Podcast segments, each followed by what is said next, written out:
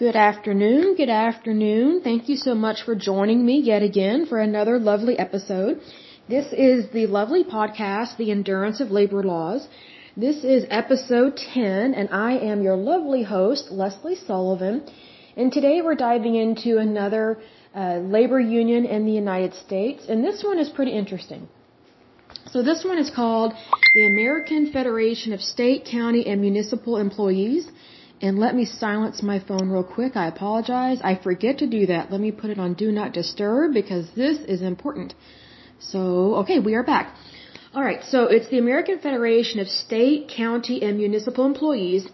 And their slogan under their um, logo is We Make America Happen. And I really like that. That is just a really positive way of putting America first because when you put America first, you're helping workers, and I really like that. So let's take a look at this puppy. It says here they were founded in 1932. Their headquarters is in Washington, D.C. They have a little over 1.3 million members at this point. And so I'm going to go ahead and read a little bit here. It says the American Federation of State, County, and Municipal Employees, also known as AFS-CME, is the largest trade union of public employees in the United States. So when it says public employees, that means you're not in the private sector. It says it represents 1.3 million public sector employees and retirees, including healthcare workers, corrections officers, sanitation workers, police officers, firefighters, and child care providers. Founded in Madison, Wisconsin in 1932, um, they are part of the AFL-CIO, one of the two main labor federations in the United States. It talks a little bit about the different presidents that they've had over the years. It says here the union is known for its involvement in political campaigns, which I don't agree with. They should not be involved in legislation or politics. That's not the purpose of a union. The union, its purpose is for workers' rights. It says um, the union is known for its involvement in political campaigns, almost exclusively with the Democratic Party. Again, I don't agree with that.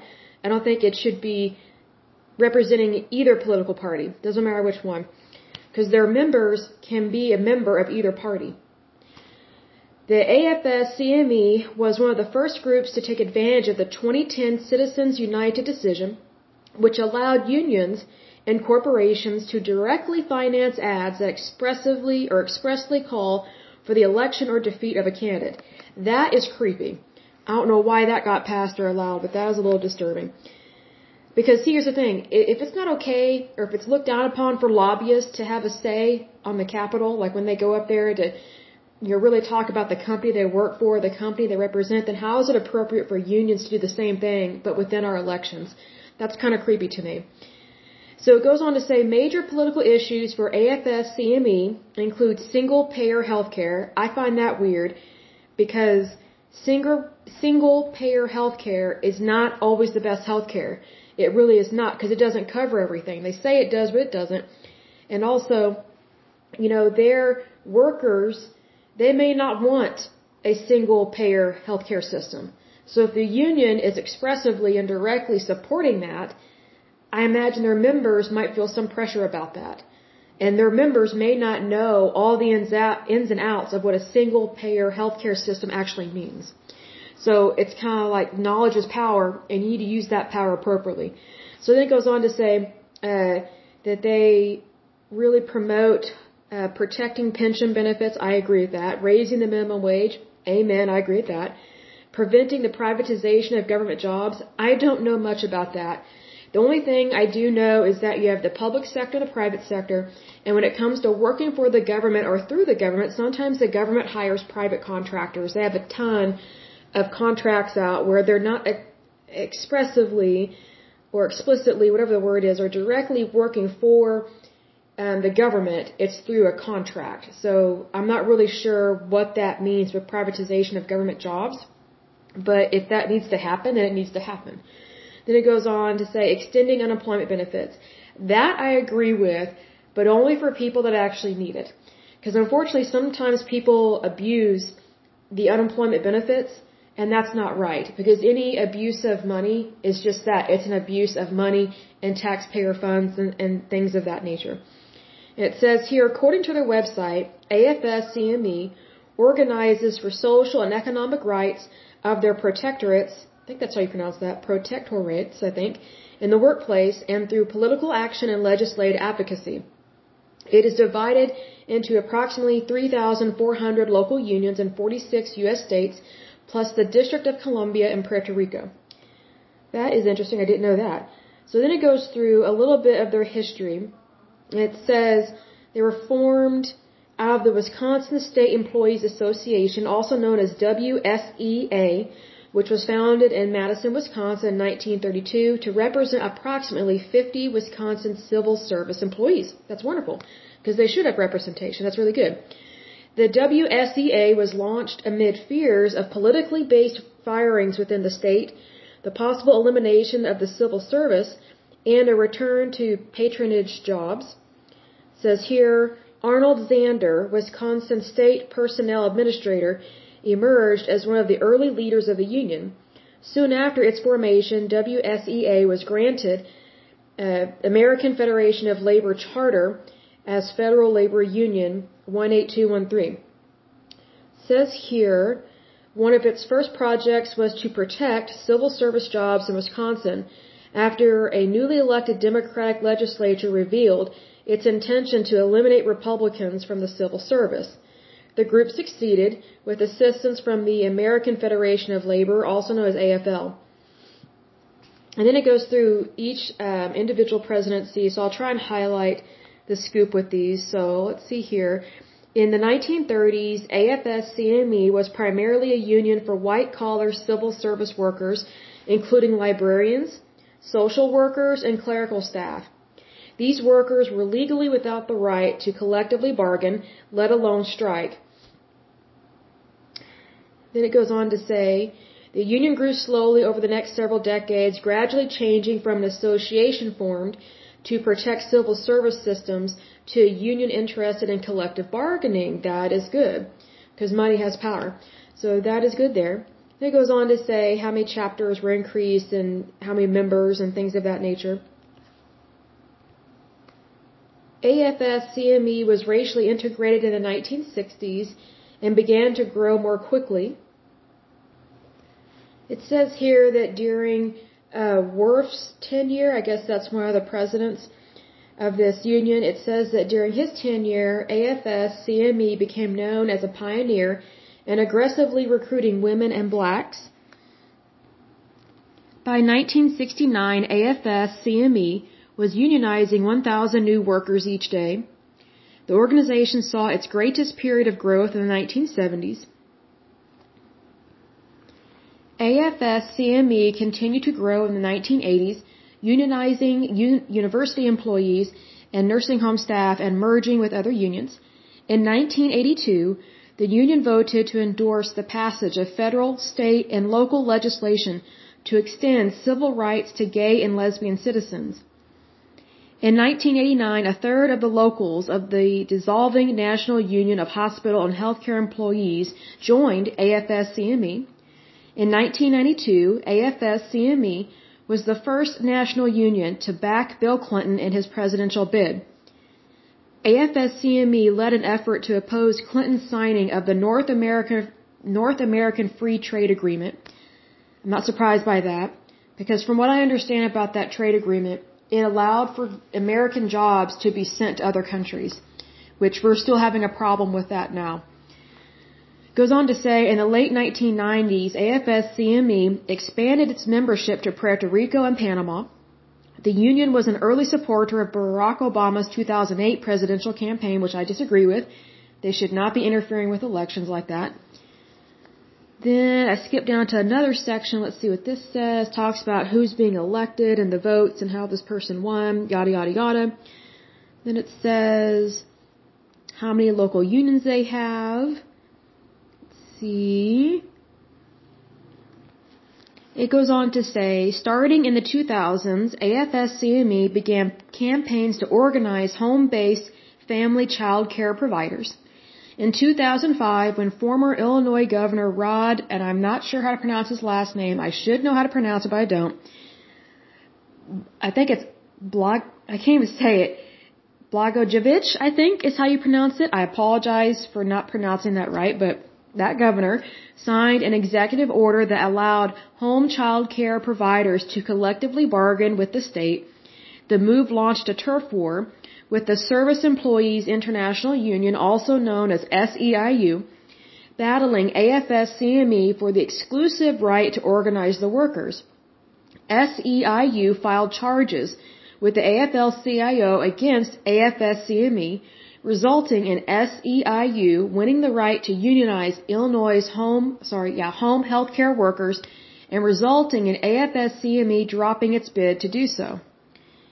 AFS-CME represents 24,000 custodians, food workers, gardeners, and other campus service workers in the University of California system.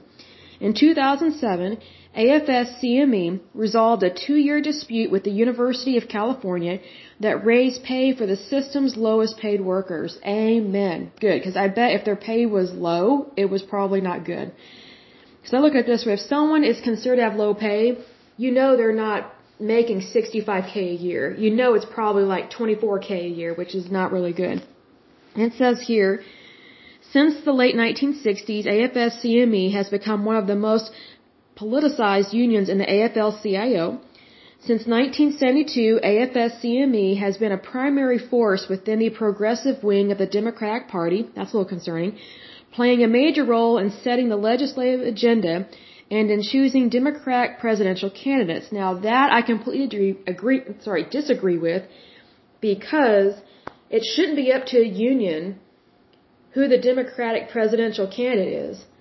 It's supposed to be the citizens of America decide who that candidate is. And within the Democratic Party, I just think that is such horrible manipulation. And unions are not being called out on that. Unions have a place. I agree with that. But not when it comes to politics and legislation. I think that's very creepy for it to do that because that would be like a lobbyist trying to pick the Republican candidate. We don't allow that in the Republican Party. People can joke about it, but we, we don't allow lobbyists to pick our candidate.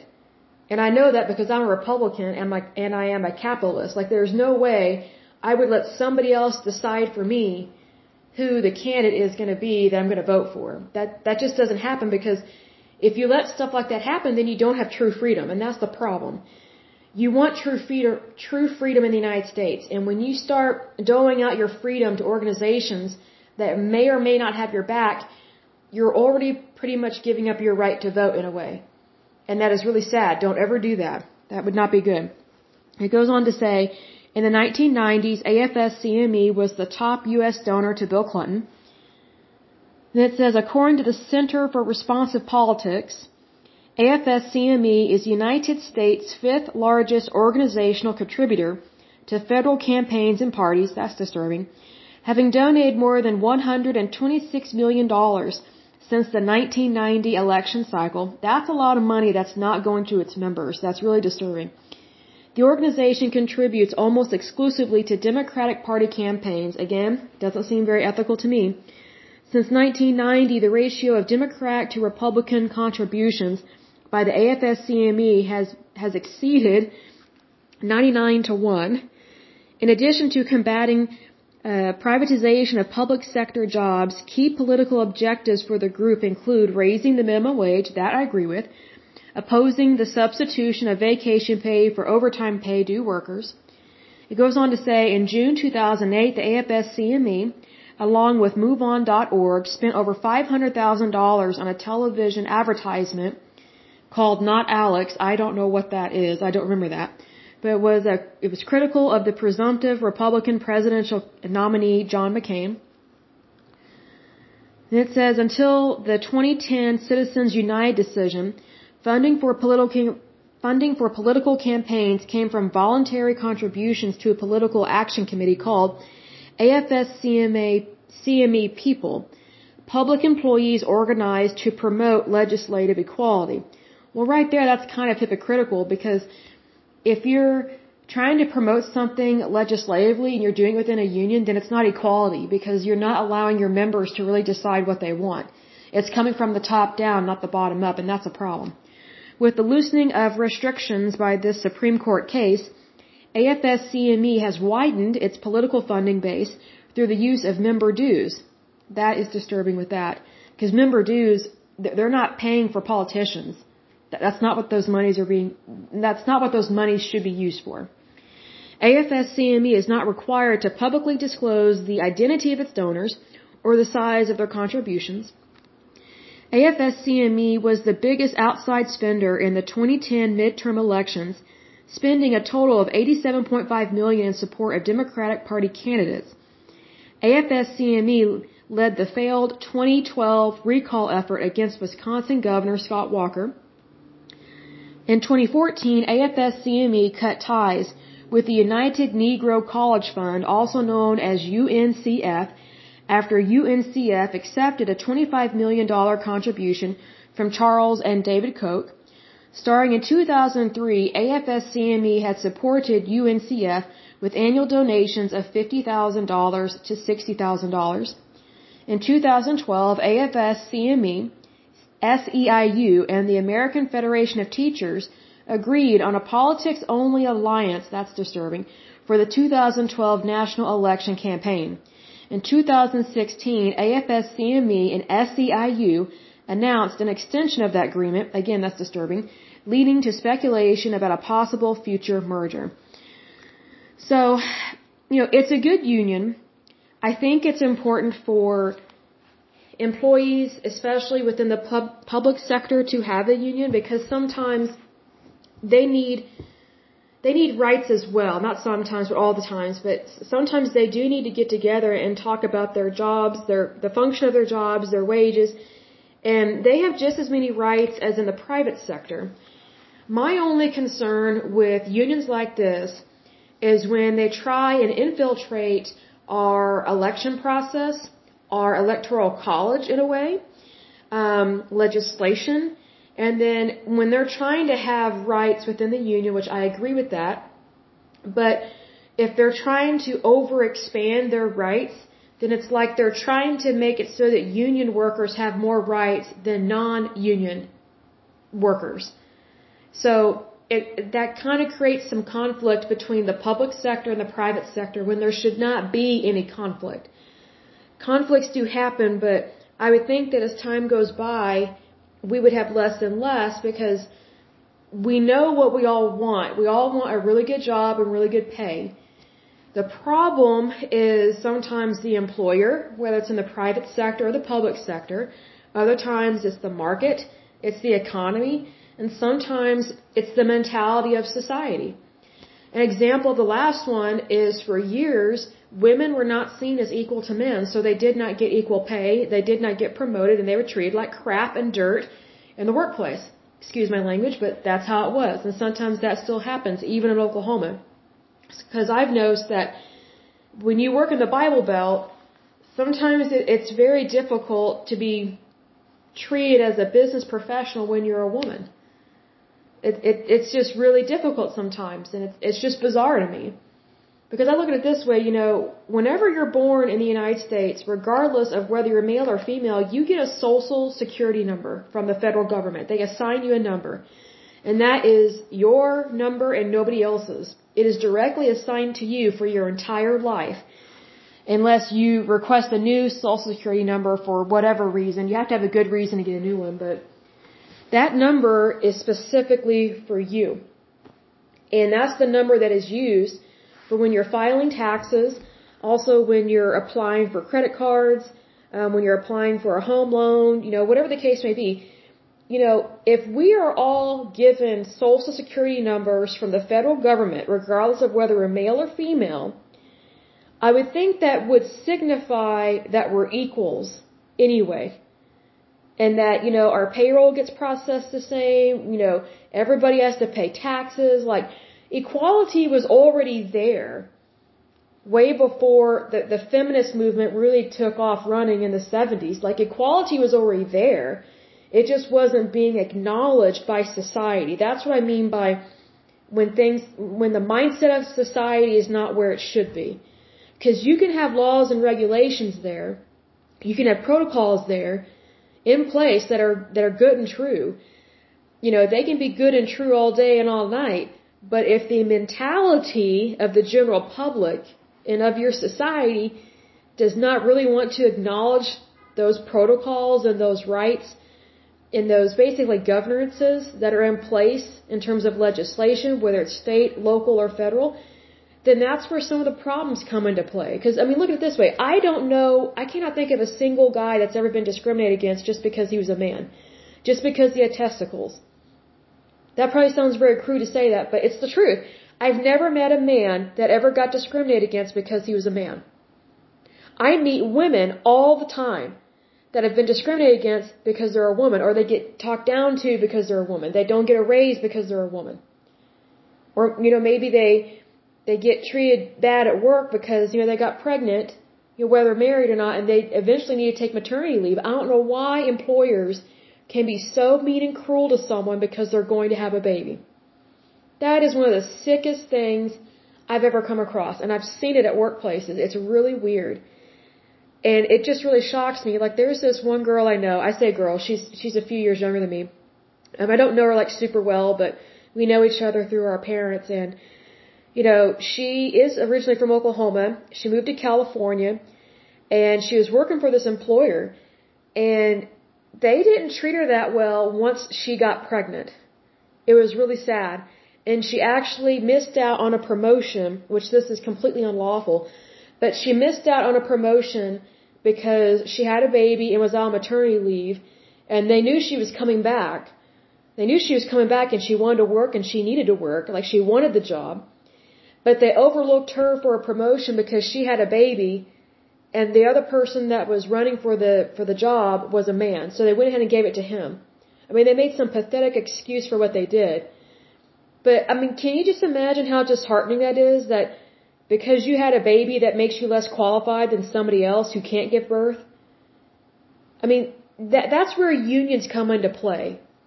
And that's sad that we have to have unions you know protect workers above and beyond what your rights are in the Constitution, whether it's the Constitution of the United States or whether it's your state's Constitution, which I've never read the Constitution of California. I have for Oklahoma, but not for California. But I mean, it's just one of those things where we shouldn't have to have unions to do the right thing. But unfortunately, sometimes society can be fickle.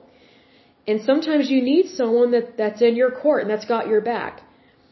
What I don't like is when unions get off track and they start supporting things that may not be what every member wants. And then it's I notice that with unions it's like whatever the top dogs the higher ups in the union promote like if they want to be if they want them if they want the union to vote democrat or to support a democratic candidate there's kind of this unwritten pressure on the members that hey, if you're in a union, then you know you're you know more likely you're going to be a Democrat. Well, that's not true. It doesn't matter what party you're in because a union is a union. It, you know those rights apply to everybody, regardless of what political party they're in. But what I'm saying is that sometimes unions they kind of very slyly give the impression that if you're in a union, you must be Democrat and if you're in a union, you must be supporting a Democratic candidate. And, you know, I'm pro union all the way, but, you know, I very rarely support a Democratic candidate. Just because most of the things that I think are best for our country stem out of the Republican Party. Now, the Republican Party is not a perfect party, not by any means, but neither is the Democratic Party. But I think in terms of job growth and a stable economy, the Republican Party has a better handle on that because they believe in lowering taxes and helping people find good jobs. And some people are going, what? Republicans help people find good jobs? Yes, that means getting people off of social welfare programs and having them make way more money. Because there are programs that do that. We actually do have, at least in the state of Oklahoma, we do have some state programs that, you know, if you were sick or became disabled or something of that nature, they actually have a state agency that helps you find work. And it's not a social, it's not like a socialized program kind of work. It's with an actual employer. And also, you know, the, the state of Oklahoma, like when you file for unemployment benefits, which I've had to do a couple times, you know, they have you create a profile. I think it's like on okjobmatch.com or org or something like that. And, um, they list all these jobs from all, all, you know, jobs from every industry, from these different companies. The pay rates, you know, vary greatly. Like if you want to make 60K, you can go look for a job on the state government website that posts private sector jobs. I mean, that's, that's a really good thing to do because not everybody can work for the state or for the federal government. And I'll repeat that. Not everybody can work for the state or federal government. And if there are people that are going, well, why not? Look at the USSR. Look at the Soviet Union. The Communist Party tried to force everybody, they actually did force people, they basically forced everybody to work a certain job and control their wages. So it's like you really didn't have control over what kind of job you wanted or what your natural skill set was. And I've talked about that in, in a previous podcast. But it is worth mentioning here because, you know, the government is not the be all end all. We, the people, are the government. You know, that's very important because if you don't have the people, then you don't have a government. But what is interesting is when the people, the citizens of the country, rely too much on their federal government. And that's the problem. Because, you know, there's only so much the government can dole out. There's only so much money it can give to people. Why? Because there's only so much they can collect in taxes. And let's say the government collected everybody's income, like all of it. It still would not be enough for everything. Because when the government takes monies away from you, it's not creating wealth, it's not creating jobs. So that's why it's better for citizens to, the majority of citizens, probably 90 to 95% of the population, should be working in the private sector, not the public sector, because the public sector cannot afford to have large populations working for the state, local, or federal government. It's just not possible. It, it doesn't work. And we know it has failed in other countries. So, I mean, unions have their place, and I think they do a really good job. I just wish that unions would focus on helping the private sector get where it needs to be and not try and push things to the public sector because that's what it's doing when it's talking about a single payer healthcare system. That's trying to push people into the public sector. That's not where really great healthcare is. Excellent healthcare is in the private sector where you have insurance companies, you have hospitals, you have doctors, you have surgeons, you have all these people who have their own practice. They're generating their own revenue. And they're employing way more people and they're offering way better benefits than a, a, a public healthcare plan. And we know this because of Medicare and Medicaid, which we've talked about in previous podcasts. Medicare and Medicaid are some of the worst health insurance policies in this country. And that's really sad because there are so many people on Medicare and Medicaid and they don't deserve the one star or two star treatment. They deserve and should receive the five star treatment.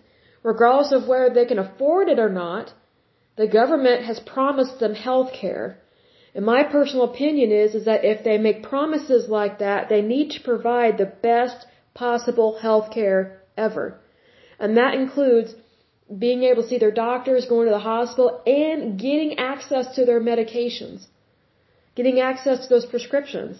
Because the way that they limit access is they deny it. You know, they deny the claim, you know, with the pharmacy and say, oh, it's not covered. Or they say you need a prior authorization, and then they keep trying to send out these prior auths over and over and over again to the doctor. It drives the doctor's office nuts in the meantime, the patient is delayed medical care. And part of that med- medical care is getting on a prescription that they are supposed to be on to help them either control the condition that they have or cure them of the condition that they have.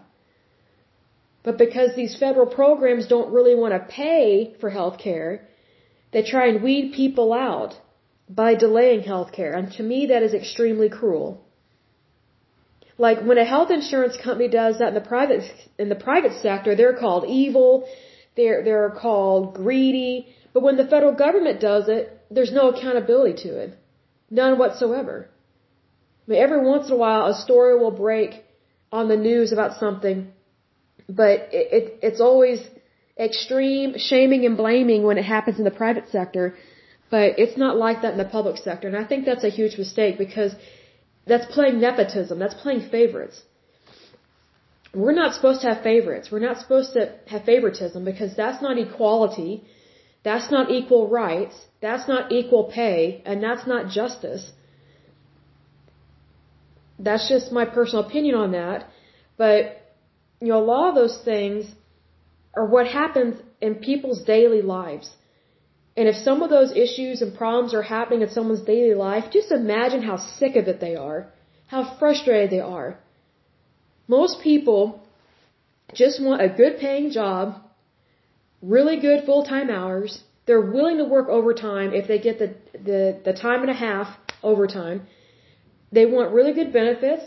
Most people, I think, are willing to pay for those benefits, but they just want the benefits, the healthcare benefits, to be reasonable. Like most people are genuinely kind. Most people are not slackers. Most people are not slothful. Most workers just really want to work hard and work hard till they retire and be able to retire. But unfortunately, some of these business practices, whether it happens in the private sector or the public sector or within unions, it really affects our economy. And it affects legislative decisions, unfortunately. It just does.